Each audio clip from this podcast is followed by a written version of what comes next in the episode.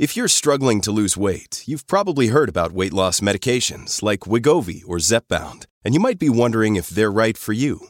Meet PlushCare, a leading telehealth provider with doctors who are there for you day and night to partner with you in your weight loss journey.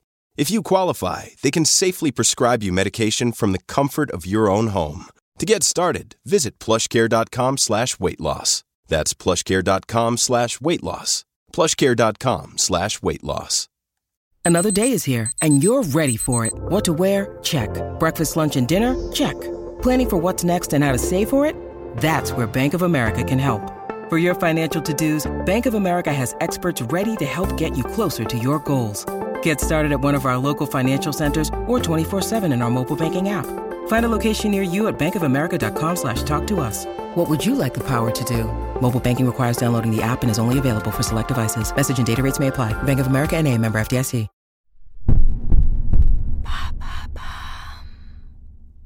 Peut-on lutter contre la calvitie? Merci d'avoir posé la question.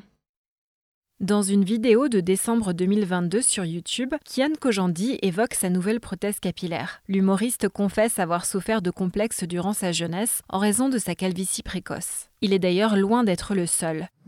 Selon une étude de l'IFOP en 2015, la calvitie touche 25% des hommes avant 65 ans, soit près de 8,5 millions de Français. Lorsque la perte de cheveux est partielle, on la qualifie d'alopécie. Selon Futura Science, nous possédons environ 100 000 cheveux et nous en perdons tous et toutes entre 50 et 100 par jour. C'est une vieille recette de lotion capillaire extrêmement puissante.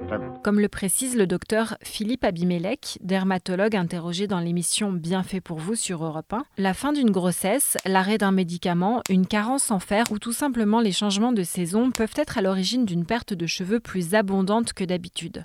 Dans ce cas, on parle d'effluvium télogène sans dégarnissement.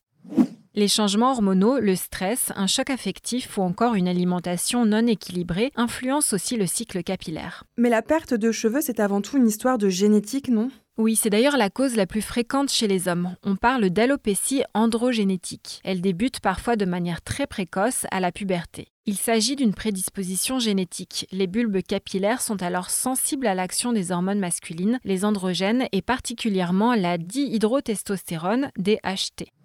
Les cheveux du dessus du crâne commencent à s'affiner, perdent leur pigmentation, laissent place à un duvet et enfin finissent par disparaître. Cette forme de perte de cheveux touche aussi les femmes, mais de manière plus clairsemée. La cause la plus fréquente chez les femmes est l'alopécie post-ménopausique qui survient après la ménopause et qui se manifeste notamment par un cheveu plus fragile et une raréfaction globalisée. Ce phénomène pourrait s'expliquer par une diminution du taux de fer dans le sang et ou une baisse des hormones sexuelles féminines. Et que peut-on faire pour atténuer ces pertes? Il existe aujourd'hui des traitements hormonaux pour ralentir la perte des cheveux, mais pas de traitement efficace pour les faire repousser. Deux médicaments sont le plus souvent proposés. Le minoxidil en lotion, à appliquer deux fois par jour à la base du cuir chevelu, ou encore le finastéride, à prendre par voie orale. Ce dernier est décrié ces dernières années en raison des effets secondaires possibles, tels que des troubles psychiatriques et sexuels. Selon le Figaro Santé, de nouveaux traitements à base d'autres molécules telles que les prostaglandines sont encore à l'étude. Qu'en est-il des implants capillaires?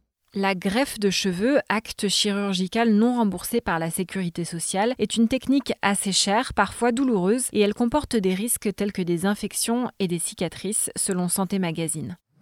Récemment, une équipe de chercheurs japonais de l'université de Yokohama a réussi à fabriquer in vitro des follicules pileux, c'est-à-dire les poches dans lesquelles se forment les poils et les cheveux. Cette technique s'avère très prometteuse pour reconstruire rapidement des mèches entières. Les personnes traitées par chimiothérapie, par exemple, pourraient un jour bénéficier de cette avancée par le biais d'un traitement contre la perte de cheveux. Maintenant, vous savez, un épisode écrit et réalisé par Émilie Drujon. Ce podcast est disponible sur toutes les plateformes audio et si cet épisode vous a plu, n'hésitez pas à laisser des commentaires ou des étoiles sur vos applis de podcast préférés.